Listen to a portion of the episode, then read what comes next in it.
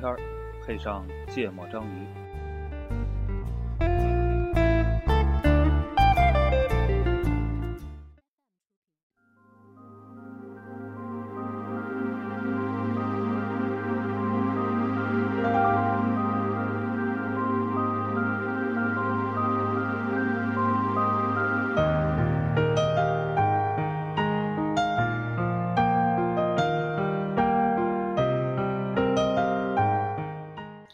大家好，欢迎收听《芥末章鱼》，我是顾哥。一泽，我是娜娜，然后，那今天我们聊一个话题，非常性感，嗯嗯，体现在哪？有有好多种说法。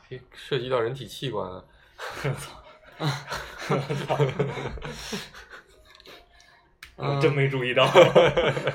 那个叫做“会哭的孩子有奶吃”，然后其实还有还有一种说法叫做呃这个穷人的孩子早人当家人善被人欺，马善被人骑嗯啊。其实我觉得这表达出来最终观点是类似的，就是说你啊，这我我真的觉得就有有有一些点是类似的。其实我理解这个本质就是说，呃，你就是越能叫嚷，越能说出委屈，越不讲理，你越能得到更多的资源。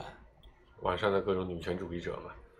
对，然后你越不惹事儿，越听话合，在一块儿了。你就是越理解别人，别人反倒越不支持你，你越拿到少的资源。嗯嗯啊，就所以我会把这几句话，就是这个叫谚语吧，嗯就就就是老人教育的这些东西，我会把它放到一块儿去想嗯啊，然后也是就是在真实的这个生活中会遇到类似的情况嗯啊，工作中也会有，嗯所以我就提说这个事儿，就是比如说会哭的孩子有奶吃，这个事儿是不是现在普遍存在的一个现象？嗯，然后你们对这个现象怎么看？嗯在经历了好几个小时的选题之后，嗯，谷歌终于开题非常清晰。终于选到了一个题目。嗯，哎，谁先说说？第一个问题是啥？是不是普遍情况？我觉得是。我觉得普，遍情况上，我也觉得是。我觉得非常普遍。嗯，呃，重点体现在工作环境，嗯非常普遍。呃，我们等会儿也可以聊一聊，你觉得是什么原因造成的啊？嗯嗯然后，呃，第二个是啥？你怎么看待这个现象？我觉得非常傻逼，真的，我我觉得这种情况，不应该是这样的，对吧？你所谓的非常傻逼，呃，应应该，我觉得，呃，应不应该哈感觉？我问了一个非常厉害的问题，真的真的很厉害，我操！呃，我不希我不希望是这样的，嗯，那就是不应该的。对嗯。然后，呃，这还不能完全表达我觉得他特别傻逼的这个程度，心情，你知道吗嗯？就是我我提这个问题呢，就我觉得这个事儿它不是不单单是普遍存在的，嗯。它是充充斥充斥在我生活工作每一个细节，就每一个细节里边，对。都是这样，对，然后会给我造成一个就是特别大的困扰，这个我们最后聊，嗯。就是面对这种情况的时候，我他妈要不要跟人家一样？啊。啊？对啊，这就是非常傻逼的点嘛。嗯。对，就是我觉得就最后被逼到，就就很有可能也会变成那样的状态。嗯。嗯，啊。嗯我我听明白了，这一期是一期抱怨工作上不顺心的节目。啊，那是太太好聊了，太好聊了，确实非常普遍。嗯，我我呃，这一期我觉得完全可以结合什么，哎呀，这家公司好 low 啊，那期节目一块聊，是不是？我好像又说了一个特别了不得的，好像又把它堵住了。我在想有没有不这样的，或者说我看没看到过不这样的环境有啊，啊计算机学院学生会啊，啊，那也太太特太特殊了，是吧？太牛逼了，这嗯这这个组织不是一般组织，也特指。还有芥末章鱼工作室，不是这一脉相承的，这这是一个组织，嗯，嗯，然后呢，要我要不我先说，啊，开始抱怨。对我先我先我先就是先说一下，就是我怎么看，我觉得这个问题太坏了，就这个这个状态太坏了。嗯就先说在工作中，嗯工作中其实这种行为它本质上带来的是不公平，嗯它会让很多真的想认真做事儿的人，他会拿不到资源，对拿不到资源，或者说就是呃让整个公司的整个经营状态会变得很不好。嗯。就是比如一个项目组里边，他可能工作这个强度没那么大，或者他的重要性也没那么大，嗯。但是由于他的团队的负责人特别能张罗，嗯就是他这个张罗以各种各样的形式、各种各样的手段嗯啊，从老板手里边拿出了比较多的这个资源，嗯。然后呢，这个项目里边其实真正在运行的过程中，他反倒很轻松，或者他的这个人员的能力远远富裕嗯啊，并没有得到非常好的这个利用利用，并且这个人这个参与的人也没有得到非常好的这个锻炼的机会。然后呢，反倒那个现在很紧迫、很重要的这个工作这个项目，嗯然后拿了一堆实习生，嗯然后就是做的进度很慢，嗯然后并且他没有很好的能够表达出来到底是为什么我的项目跟别人比差的这么多啊。然后可能本身他的这个技术能力不错，就是因为他的管理方面，或者说他对上管理对，或者说他自己去面对着一个特别能说会道的人，特别能抢资源的人的时候，他很无力。这是在工作里边一个一个状态，我觉得这特别特别坏，给那个原本想努力的人、想有这个锻炼机会的人，没有了发展的空间，然后又让公司损失了相应的这个这个时间。来，我来挑战一下你啊！嗯，为什么工作的时候一定要公平？就我觉得公平是是一个状态，嗯这个状态能够激励员工更努力的去工作，那员工为什么要更努力的去工作？就是怎么说呢？努力工作为了赚钱呀。就为什么一定要努力工作就能挣钱？我这个项目特别会张罗，对吧？我拿来很多人，大家还挣一样的钱，但是工作的都更轻松，在更轻松的情况下挣到了一样的钱，是不是对对项目组员更好？对，他造成了那些原本就在认认真真工作、勤勤恳恳工作的人，他心理失衡啊。嗯，对啊，所以是这些人心理的原因吧？嗯，有道理这么快就把你说服了？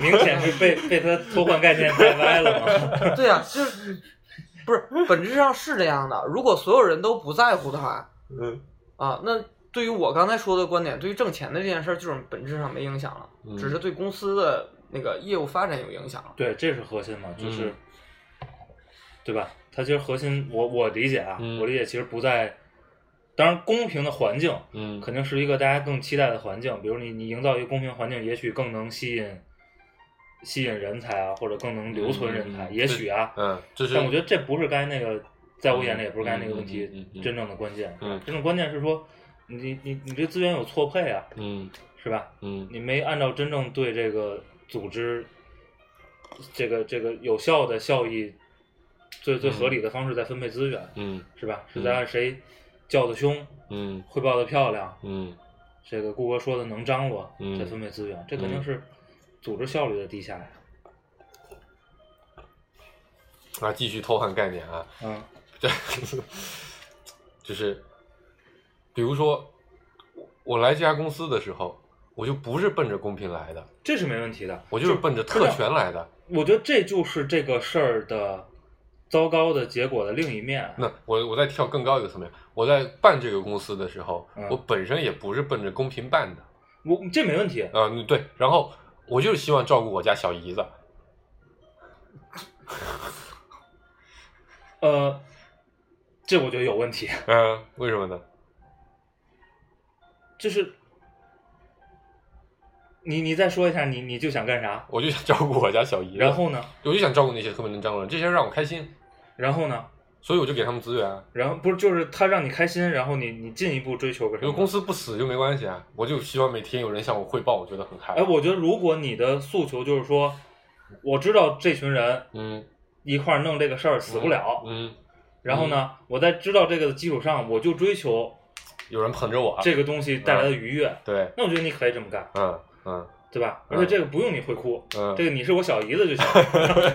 所以我刚才因果关系反了是吧？嗯，然后你接但着该说，我我嗯我是说，呃，在我眼里，这个问题一定发生在你有好多个孩子，嗯，对吧？嗯，然后呢，这其中会哭的那个孩子，亲生的，嗯这个这其中会哭的那个孩子有奶吃。嗯为什么我觉得这事儿特别傻逼？你知道吗？我觉得，呃，让这个现象成立的前提是这个妈妈是个傻逼，不知道谁该吃奶，对，他不知道谁该吃，嗯她不知道谁吃饱了，谁没吃饱，嗯刚才喂的谁，现在该喂谁，嗯她不知道怎么能让这个这群孩子都能得到茁壮的成长，并且嗯这个家庭能越过越好。这前提是我希望这些孩子都茁壮的成长，不，我们就默认这个前提了嘛，嗯就是你如果但我我我会觉得有一部分原因就是因为这个这个这个这个这个这个，但我觉得你这个东西一定出现在，呃，高层的职业经理人嗯或者一些中层的管理者里。嗯我到这个组织，我是为了混的，那嗯我希望我底下的人都这样，嗯是吧？嗯那我觉得这个是可以的。嗯但是你如果是一个对一个组织的真正的负责人，我嗯觉得是不太容易有你说的那样的心态，嗯嗯，对吧？这不是特别合理。嗯嗯就像那个一个妈妈有有几个孩子，其实她的目的不是为了让每个孩子都茁壮成长都茁壮成长，她的为她可能是为了大儿子继承王位，好好养，其他的都差不多。不是其实我觉得这是 OK 的。不是她嗯她是为了说那个我为了安静，反正你们怎么着都会长大的。就不我不是在开玩笑，不是他是为了安静，他是为了让嗯让这个屋子里边没有哭声，和谐一点不，，这就是我说的傻逼啊！但是孩子就在那边哭，不停的哭，不停的哭，然后你总不能去喂那个的确比较饿的人，为什么不能？因为他他饿两下又不会死啊。呃，我觉得这我不能理解。但是被哭的我真的好烦啊，我一刻都忍不了。真的，你想办法改变这个情况。我觉得不一定是你要喂他，就对，呼他一巴掌，你可以对 揍他一顿，别他妈哭了，是吧？我觉得可以啊。嗯，是一个可能是一个办法，是吧？我我等我喂你，我先喂他，你得理解，对吧？这个这个，我要说的就弟弟也是挺不容易的。放在一个，比如以企业为代表的组织里，嗯我觉得是一样的，嗯就是以谁叫的凶、能张罗为主要分配资源原则的这个组织的领导者，嗯我都觉得傻逼。不，我能我理解你的意思。首先我，也我我现在我对我觉得听众可能听到这样误会我了，就我也不赞成这样的事情，但我觉得它是有原因的。这个原因就在于说，虽然我希望客观理性的来分配这个资源，嗯，但是呢，因为那个人特别能张罗，导致我很难去就你能力不行啊。对去拒绝他。对啊，这这很可能就是，比如说公司普遍的出现这样的情况，包括老板可能也会做这样的事情，对吧？这也也会有不少组织里会有这样的情况嘛，对吧？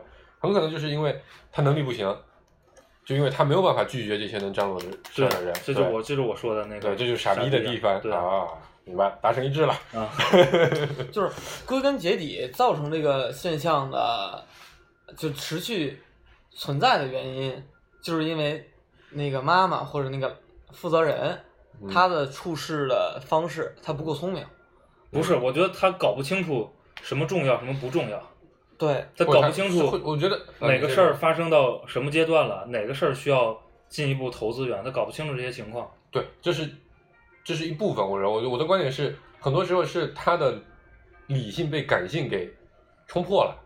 就我这我不同意，嗯我觉得这不发生在，呃，就是能做一个企业组织人。但我是这么想，就是真的能把所有事情都拎得清的人本身就不多，对吧？在拎得清的基础之上，我还能非常意志坚定的去执行这个事情的人，凤毛麟角。大部分人是可能他拎得清事情，但是呢，他没有办法非常坚定的执行自己的意志，然后于是就被下面的人来事儿的人给搞一搞，就搞跑偏了。我觉得这可能是，就是我也不想的，但我没办法。对这个咱是在说，嗯就是为什么这种现象这么普遍呢，嗯嗯是吧？嗯，就是刚才说的是，我觉得这事儿特别傻，就是对对，这这事我也同意，这事儿特别傻逼。对，然后我对这事儿为什么在我就仅说嗯呃公司企业这个环境啊，我有一个非常武断的观点，嗯我觉得这就是过去二三十年这帮外企弄的。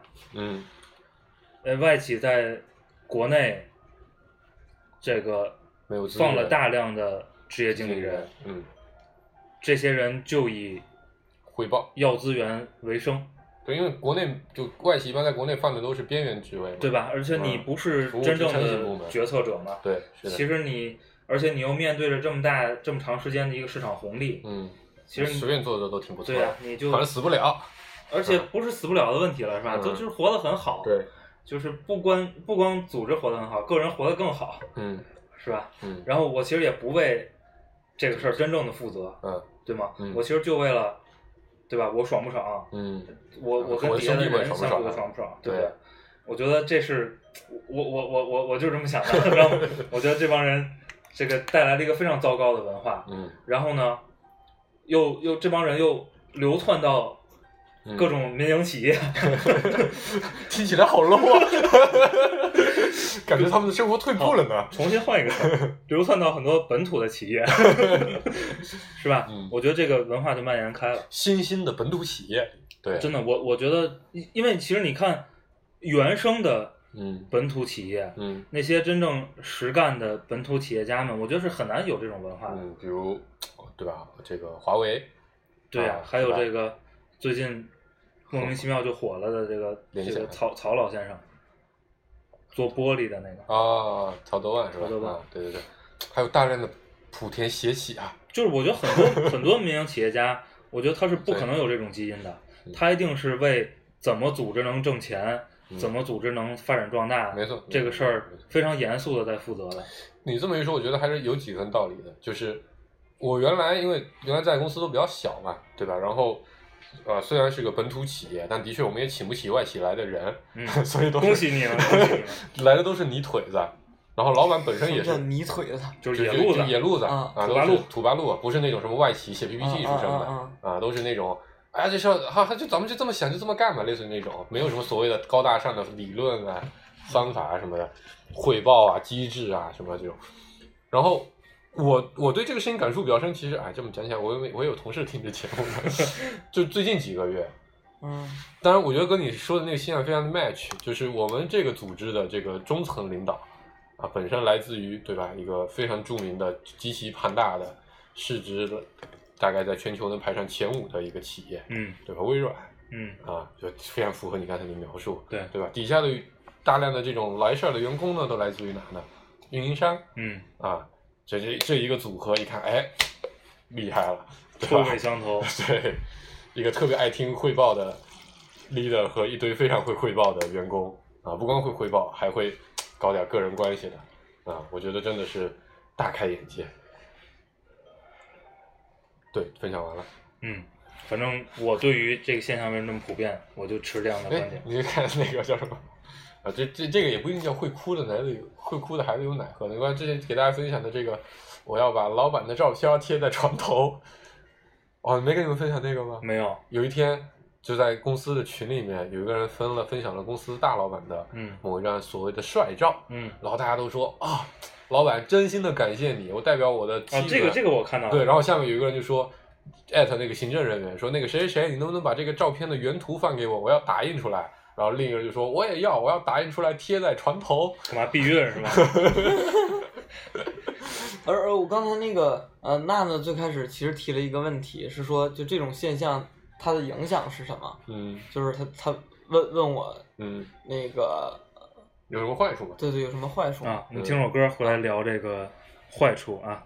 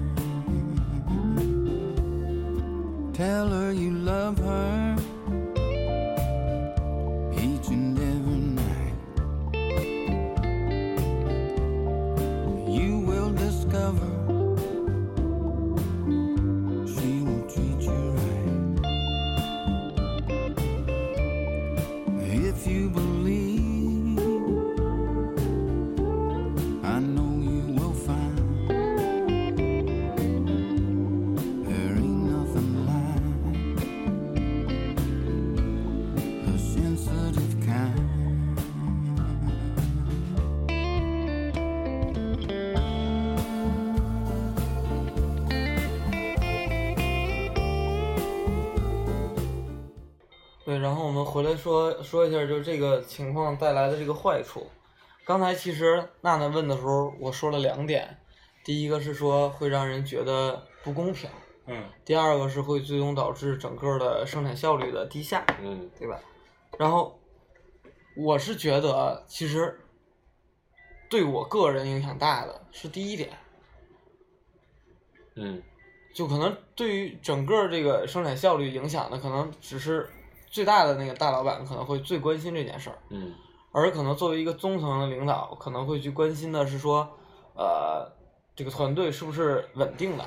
嗯嗯那这里边就会，呃，所以你关心的是说我的团队有没有受到公平的待遇是吗？对，啊以及我怎么能让我的团队的人能够相对对享受到这个公平的待遇。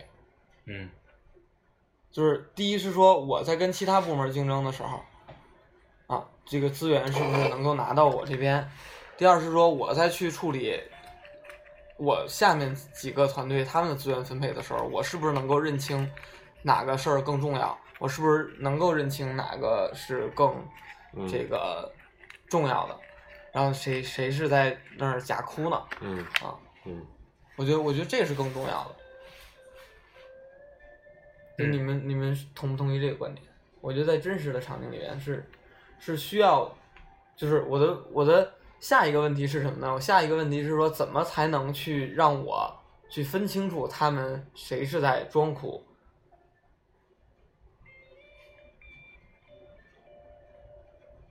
啊就第一个问题是，如果如果这个是重要的，那我就应该去解决这个问题。因为如果说一旦我自己就没有分分清楚说哪个事儿是应该怎么分配的，我势必会让那个努力工作的那个觉得可能最终那个我因为我分配不均匀，哎，说实话，我觉得你这关注点不对。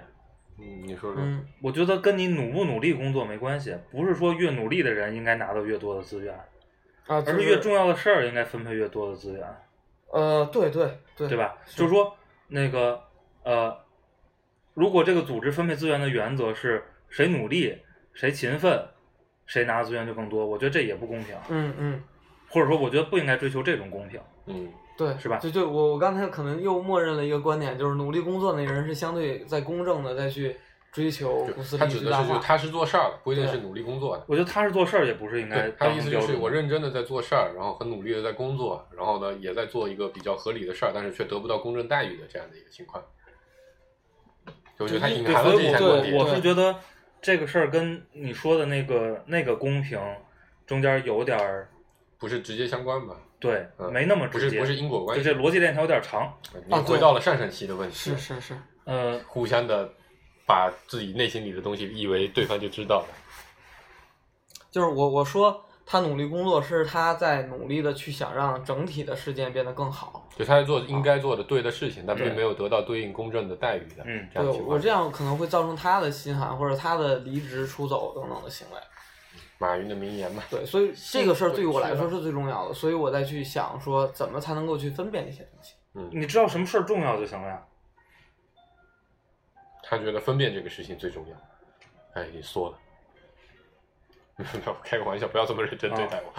好，我 今天晚上很犀利啊。就所以其实，在很多时候挺难判断说，就我是知道这个事儿很重要，比如说 A 跟 B 两个事儿，我知道一件事儿特别重要，嗯但是我现在可能不太清楚说我 A 这件事儿投入投入的资源是不是足够的。嗯嗯就我觉得我已经极度的倾向于 A 的这个这个资源投入了，因为我觉得它更重要。嗯但这个时候，其实它已经够这个资源足够去支撑这个项目正常的运转，但我并没有判断出来，而且他的这个项目的负责人又告诉我说，他急需要我再去从 B 组再调两个人过去。我觉得这就有点具体了。嗯这就得一事一议了。其实你去评判说，就假设你知道 A 重要，嗯然后我觉得你是不那么困难评判出来 A 的资源够不够的。你看它的进度和预期对，符不符合你的要求啊，是吧？如果嗯你知道 A 重要，然后 A 的进展速度和产出满足不了。又满足你的要求，那可能它资源就够。嗯，如果满足不了，是吧？那咱还还得分析一下，满足不了什么原因，是家人就是不是资源的问题，对吧？嗯如果是，那就投呗，那有什么可犹豫的？牺牲币也要投啊。就那不那就正呃就是真实的场景里边还会出现一种情况，他是没有满足现在的进度的要求，但是那是因为他的人都没有就是百分之百的对，投入到这就不工作里是资源的问题吗？那就不靠补资源解决呀、嗯。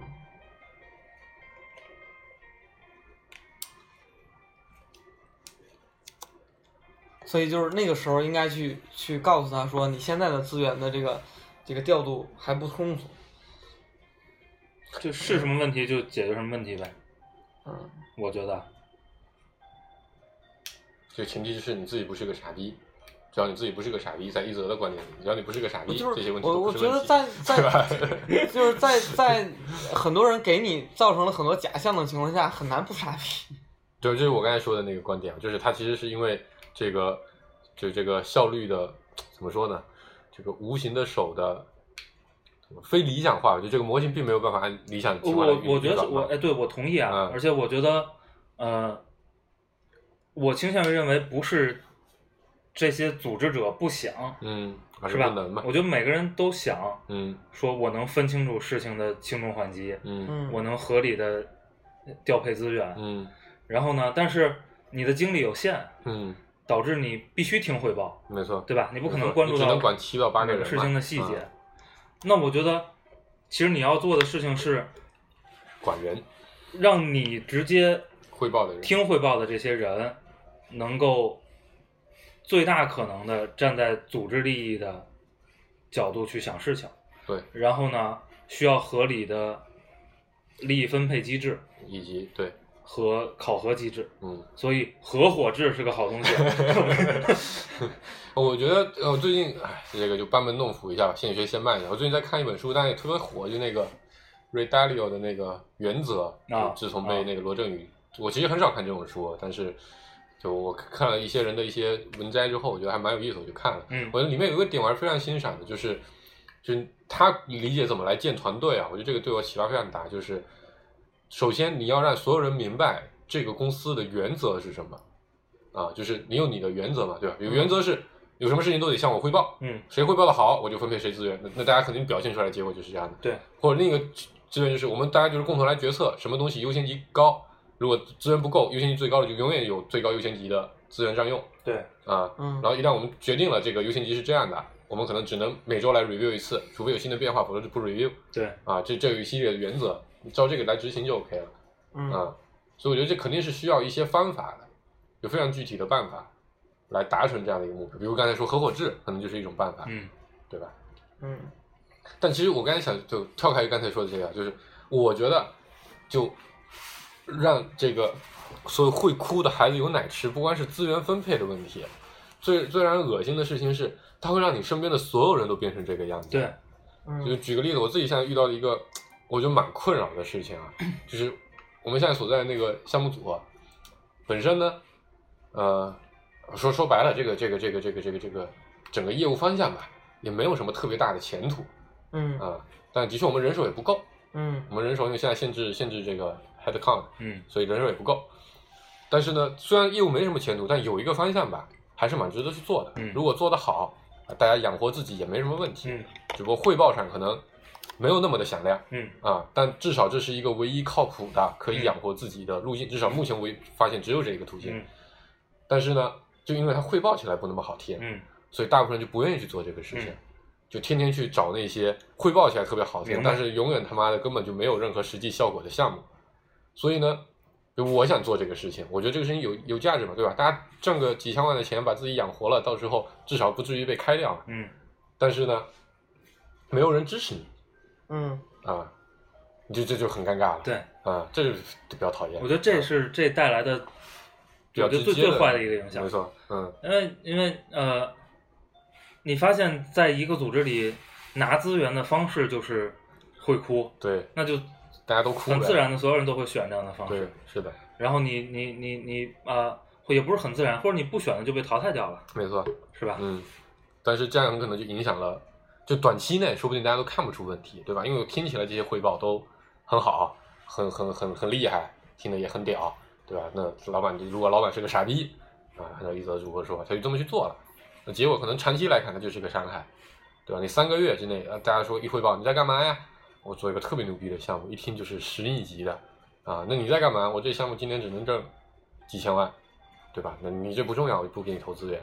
最后发现几千万也没挣到，十亿也根本摸不着边儿，我觉得这个一年之后就废掉。其实对于稍微大一点的组织，这是必然会面临的问题，嗯就是你短视的你问题你你对呃不是就是短视就是你的信息永远有限，作为最高层的决策者，嗯就算即便你的洞察力再敏锐，嗯你的判断力再强，嗯然后你做决策再果断，嗯呃，你信息输入永远是这些的前提，嗯是吧？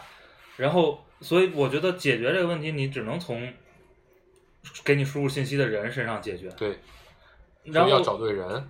嗯、对，之所以这个这个变成了，就是我觉得一聊就好多人都会感同身受的嗯一个问题，就是说，呃，很多去做汇报工作的人，他的立场有问题，我觉得。嗯，但这个并不是汇报本身有问题。这个很难解，嗯是吧？嗯，你怎么说？就是说，你真的挺难设计一个那么好的机制，让大家的立场都没问题。嗯所以就在在这种场景里边，是那个会哭的那个孩子的问题更大呢，还是说喂奶的那个妈妈的责任更大？我倾向于是后者。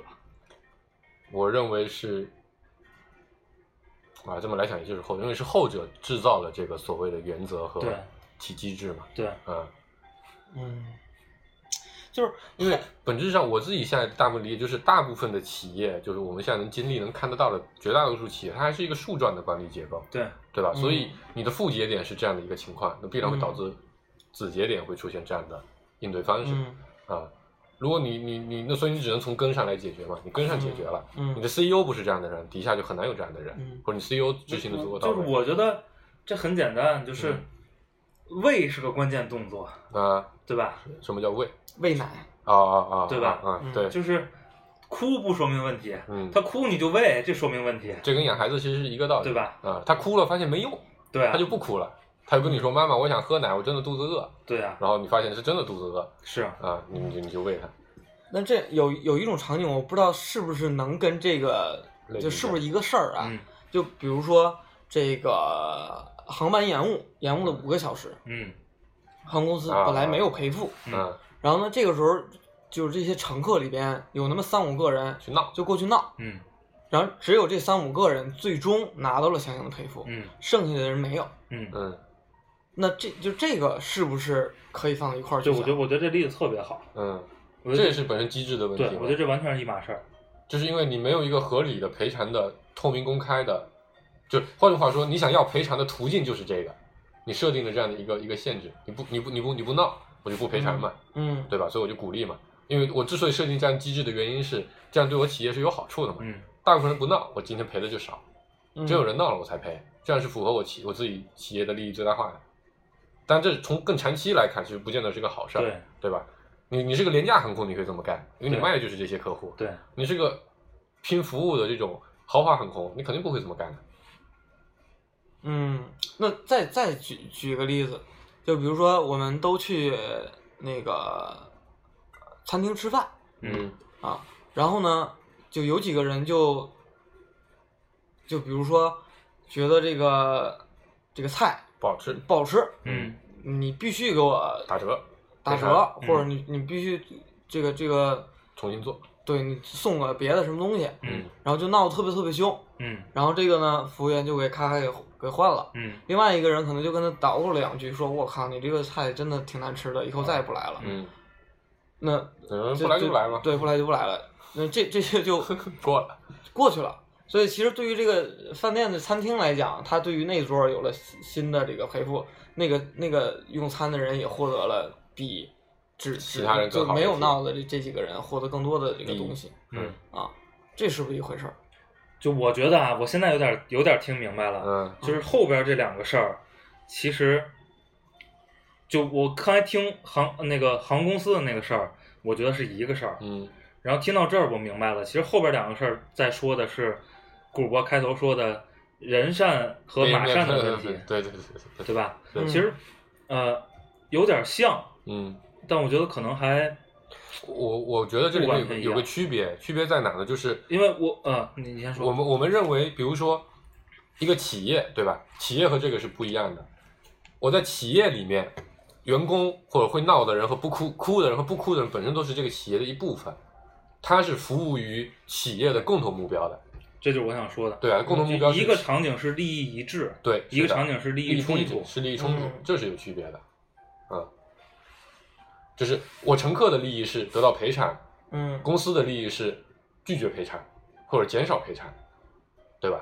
嗯所以这本身就有利益冲突。那他解决利益冲突的办法，可能是通过这种就看谁强势嘛。对，就靠这种对抗来。，OK，那好，那我继续来再说一个场景，嗯就是呃，就是回到这个会哭的孩子有奶吃的这个状态里，就是同样是一个一个妈底下俩孩子啊，一个孩子呢天天调皮捣蛋，也不好好学习，嗯然后净会给家里边惹事儿。嗯另外一个孩子呢是一个特别乖的孩子，嗯而且自己通过自己的努力、嗯找到了一个特别踏实的工作。嗯那个天天闹的孩子呢也不工作，每天管不停的在管家里边要钱嗯啊，要靠父母去养。嗯，嗯另外一个孩子就每年还要给自己的父母去补贴还。得给他那个另一个孩子对补贴。这种这种在国内的家庭也很普遍。对，这个就非常普遍的一个、嗯一个现象。嗯那对于这两个孩子来讲，他们从自己的父母身上得到的东西是不一样，不一样的。嗯，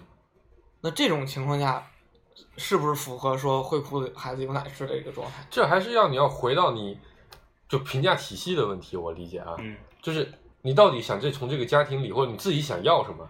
你是就想着要从父母那边尽可能多得的得得到比较多的利益吗？这可能是一个思路。如果是你的目标是这个，你就可以去。就是父母父母要公平的对待两个孩子呀。这是这是一个这是一个你认为的前提，但它不见得是所有家庭处事的前提。嗯，对，我觉得我觉得这个在我眼里也不完全是一样一个模型啊，嗯因为我觉得后边这个问题让我在我脑子里直接反映出来的问题是大家这个边界没搞清楚的问题，嗯，什么叫边界没搞清楚就是就是父母跟子女的边界，嗯？然后以及呃兄弟之间的关系边界。嗯就兄弟之间其实没什么没什么关系，在我举的这个场景里。不，如果我不停的在给给给这个父母，比如咱就说钱，说最俗的，嗯嗯我不停的在给父母钱，然后这个钱被转到了你手里，我觉得这就他妈就是对我的侵害啊！我觉得就是我们边界没搞清。如果有人告诉我我必须这么做，那我就非常不认可这种人跟人之间的边界。如果他纯粹从模型和理性的角度来说的话，这肯定是我我也比较认同一则主播说的这个观点啊，就是我之所以给你钱，是因为我希望照顾父母啊，我并不是希望父母，我并不是希望照顾你，但从这个模型推导起来，我变成但照顾这个角色里边那个父母就跟那个负责分配资源那个老板是一样的，我觉得不一样。因为拿到钱这个钱就归他自己了嘛，他他顾不，所以这里面就有大量的前提是需要先先定义明确的，对吧？首先我们定义一个，就是父母的确有这个义务，要公平的对待两个孩子，这是一个前提，可能不见得我觉得没有，对，我觉得这是没有的。那假设这个东西有的前提之后，才是什么叫做公平对待的问题，对吧？我我我养你上大学，我没养他上大学，就我们可以把公平定义为只是钱上一定要平等，嗯那这个时候就不平等。就你你你给我钱，我却给他钱，那这个时候就不平等，对吧？但如果说从感情上让两个人生活的一样幸福上，是不是平等的？你现在生活特别好，你挣的钱自己都够花，还能给别人，你很开心啊。他没钱花了，我给他钱，他很开心啊，两个人都很幸福，算不算平等？所以你要定义这个平等的不是我。我是觉得嗯，所以我觉得这是一个评价体系的问题。嗯对我是呃，我是觉得关系不一样。嗯我觉得呃，如果是涉及到分配资源，因为这其实本质上，我觉得大家对于这个会哭孩子有奶吃这个事儿反映出来的这些实例，嗯就想象的就不一样。嗯就是我觉得，嗯，我是把母乳看成个资源，嗯，这个角色是严格的说资源分配者和资源获取者之间的这么一个关系。嗯所以我觉得企业组织是非常符合这个模型的。嗯然后我觉得刚才你说的那个例子呢，其实不存在这样的角色。就谁是那个资源分配者呢？谁是那个？妈妈呀，他觉得不是啊，你你你不是在你是在侵占我的资源啊。不，那我把把这个呃，我们可以先听首歌，我再把这个换一个场景描述一下。这是黄主播无人驾驶。非常 AI 的一首歌。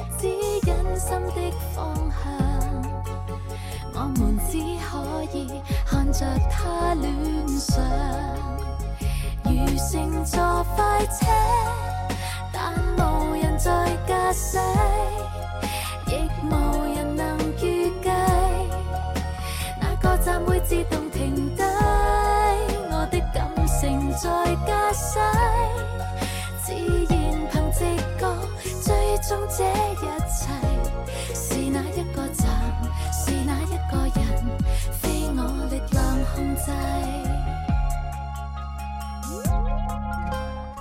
对我换个场景，就是这两个孩子呢，还都没赚钱呢，嗯但是一个孩子特别能花钱，一个孩子生活过得很朴实，嗯因为那个能花钱那孩子可能经常跟一些纨绔子弟一块儿玩儿，嗯那个孩子呢就跟平民家庭的孩子一块玩儿嗯啊。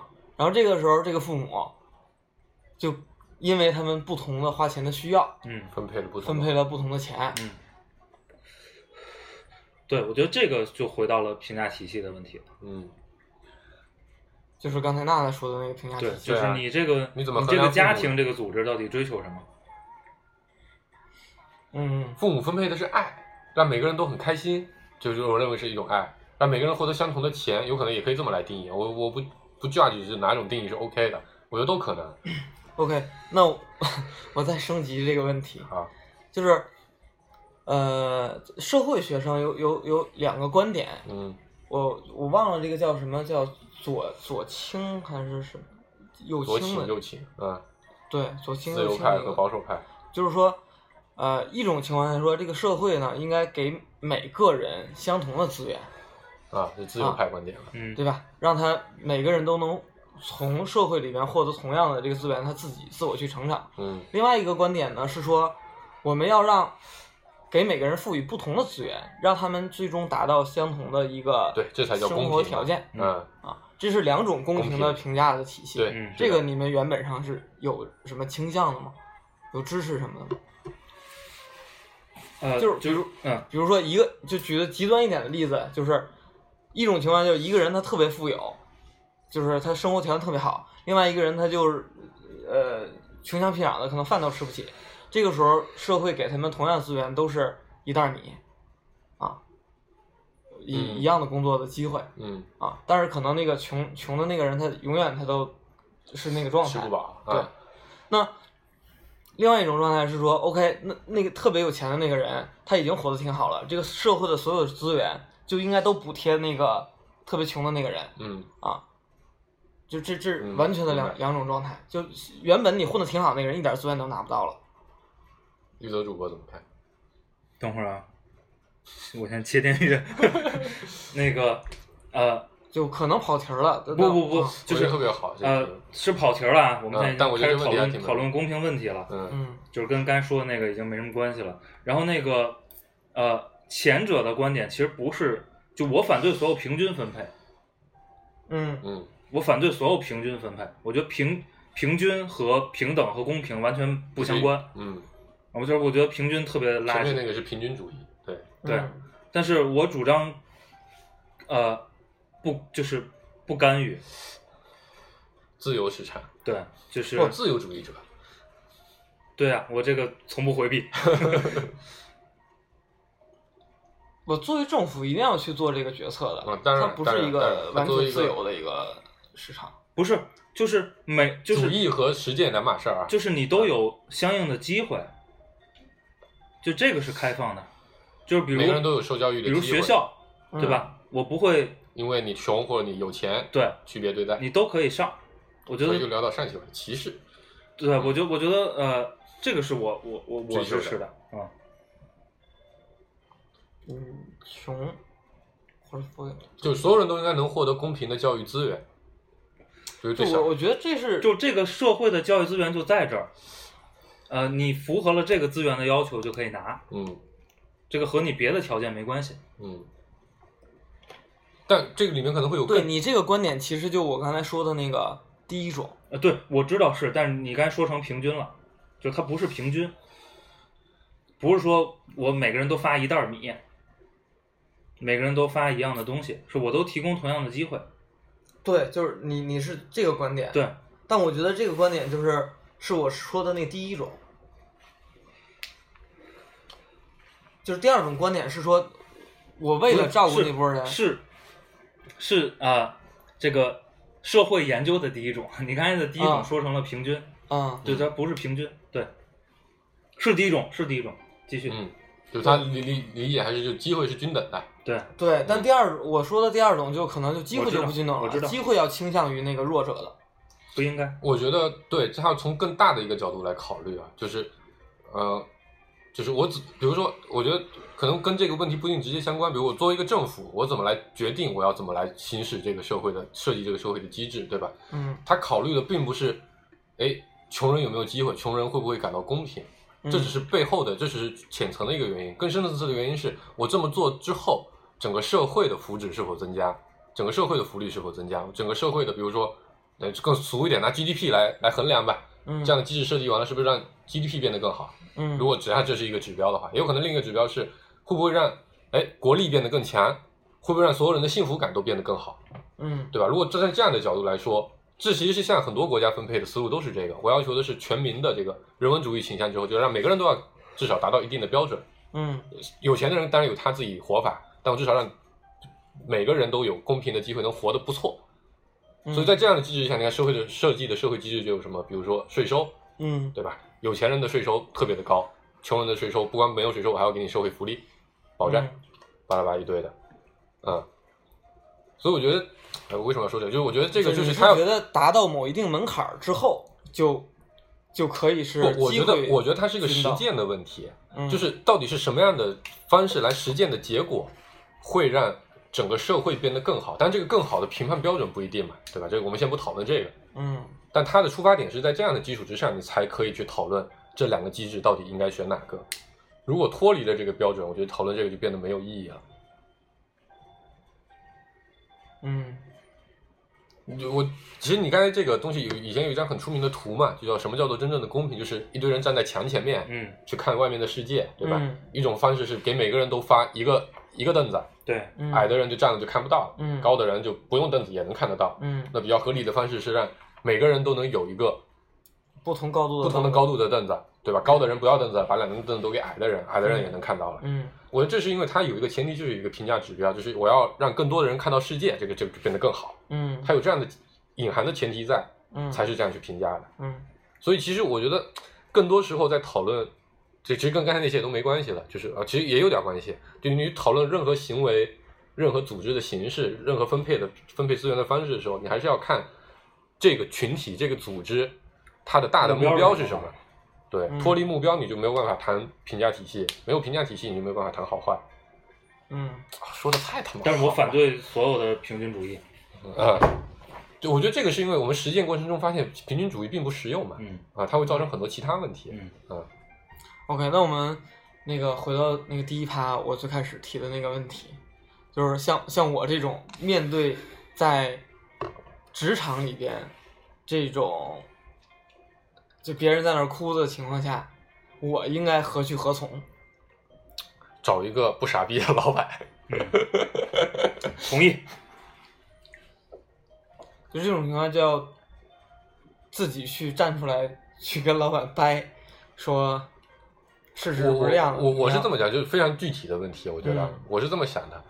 如果你能跟老就，但是遇到这样的问题，你觉得不对，对吧？嗯对于我们公司整体的目标，对于每个人的利益来说都是不好的。嗯那你就跟他说，嗯如果他认可你，并且改正了，那嗯证明他以前可能没有发现这个问题，那这个事情接着还可以以更好的方向来改正嘛，至少可以可以进步嘛，嗯对吧？如果他觉得这个事情很合理，那就跟你自己的这个价值取向本身就有冲突了。嗯那当然，你权衡的是你自己在这个冲突里面到底怎么去权衡这些问题了。这对，我觉得这是正解之一啊。嗯然后呃，抛开你个人不谈啊，嗯就我觉得每个个体你也得看你要什么，对啊，是吧？如果我也根本不关注组织目标，嗯我关注我和我团队的福利，嗯，那你可以选择哭啊，嗯但你你你发现你哭的时候你很难受，那是因为你其实还有别的诉求。对，嗯，你的诉求是我要不哭的时候也能让我站着把钱挣。对，类似于这样对啊，就你你要看你要哪样嘛。嗯嗯，哪样对你更重要？当然了，另外一面是吧，你也得看你手里有什么，是不是？对，如果你你的自己项目本身就很傻逼，你这个这个经典经典对白是吧？嗯靠这个能不能挣钱？能跪着。靠这个能不能挣钱？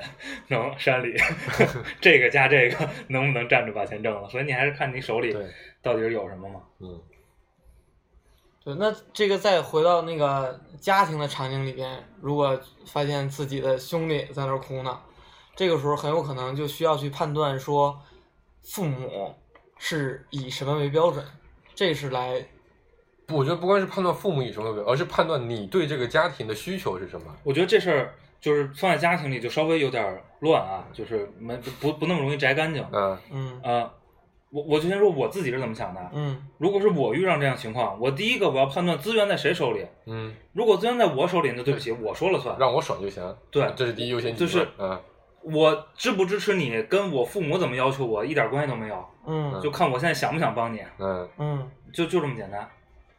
不，就你是在那那个那个，就是最开始的那个假设的前提下，我对说就我就咱哥俩还都没赚钱呢啊啊啊你花的比我多，资源不在我手里，资源对在父母手里。对，然后咱爸给你的多，你又换不了父母，不像老板可对以换。然后然后你该咋办？是吧对，对，我觉得这就挺难的了。嗯，这只能就是忍了。就是父母以咱们俩的愉悦程度来那个，对，所以你看，在现实里，大部分人出现的情况就是，在这这种家庭里比较弱势的，或者说比较不受重视的那一方，嗯他的做法就是我尽快的成长，尽快的离开立这个家庭我独立出去。嗯，这是这是对，但是这个就的确没有就感受很不好，没错，是感受很不好。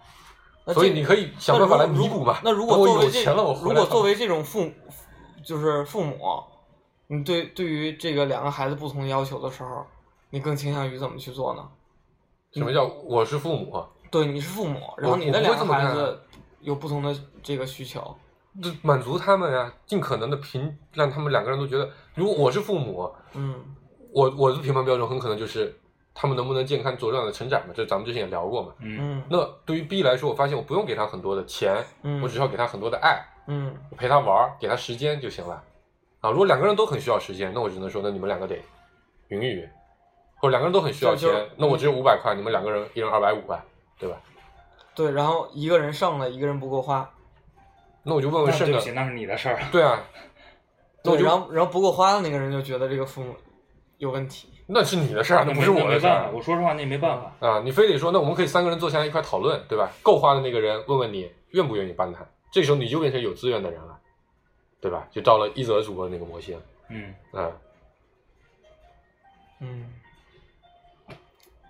所以资源分配这是一个核心的点是，对，而且我是觉得，就即便放在家庭环境，即便我不是那个资源的拥有者、嗯分配者，我觉得，呃，怎么说呢？就是别的角色也有别的角色的边界问题。嗯嗯坦白说，如果当然一样，跟上期嗯我说的一样，我没遇到过，嗯我不知道到时候我是什么样的心情。没错没错，但你就站在这儿，就站着说话不腰疼，嗯胡说呢？我觉得如果我是那个所谓被遭遇到不公平待遇的那个孩子，嗯就是所有的资源都给我哥了，嗯或者都给另外一个一个人了，对吗？那我要想清楚我的边界在哪儿。就是第一，这资源不在我这儿，嗯我左右不了他怎么分配。嗯那我你想左右可以找一些办法，对，或者我尝试了也没办法，嗯，嗯对吗？我接受不了那些，就这这这个我啊没办法。我能接受的办法里都没有效果的，对嗯，对这个那你不会对父母有情绪吗？会啊，有可能啊，完全有可能，我觉得情绪难免会有。嗯嗯但是呃，我觉得你想清楚边界问题，可能对于你消解这个情绪可能会有点帮助，因为那个你真的说了不算。嗯但你可以在别的，我觉得我我的观点啊，因为毕竟我是有歌的人，嗯就是就是理性程度你都可以接受，但感性层面你的确很难控制。就咱们上期也聊到了，对吧？感性和理性就是是是是，很多时候你是没有办法控制的，尤其理性感性这个事情是更加的难以琢磨，嗯所以你可能会出现的方式，你在别的地方去找补嗯啊，找找到这个补偿，对吧？你我知道你。的确你，这你已经做了最优决策，这就是你这样的情况，对吧？那我能不能折磨一下你，嗯，让我的心态，让我心里更爽一点？嗯对吧？本身这种补偿性质，我钱得的不够多，爱也不够多，那怎么办呢？我看你痛苦，本质上是对我的一种补偿，这是人的一个感性的一个反馈反应。嗯很多人的确会选择这么去看，就像刚才说的，不受忽视的我也没办法。小时候长大，我成人之后，大量大量的人会选择的事情是什么呢？我回去之后去报复这些父母，嗯就这个报复不一定是那么严重的，对吧？嗯当你我我看到有一天你他妈要来求我的时候，我心里很爽，不一定就是这么直白和对立的表现。有的人可能表现方式就是我不停的给父母钱，但是其实我觉得这，坦白说，我觉得都没关系，对，这这很因为正常嘛。你当嗯。时作为比如父母这个角色，可能嗯。后来你遭遇了一些不太愉快的经历，但是这是你当时做这个选择的代价，就是没错必须得，你可能不用承担这个代价，但是你当你必须承担的时候，你也没办法，对。你也不可能人的互动就是这样的嘛，他不以不以不以某些人的个人意志为转移嗯，那个时间不多了，这期收了吧，啊！欢迎大家关注我们的网易云音乐和微信公众号“节目张宇工作室”。憋了多长时间？这个，呃回家偷偷这是练过。顾主播的，嗯嗯，我是不是告诉你晚了？也对，也对，拜拜。拜拜拜 I told you lately that I love you? Have I told you there's no one else above you? You fill my heart with gladness, take away my sadness, ease my troubles, that's what you do. Take away all my sadness, fill my life with gladness, ease my troubles, that's what you do. Take away all my sadness, fill my life with gladness, ease my troubles, that's what you do.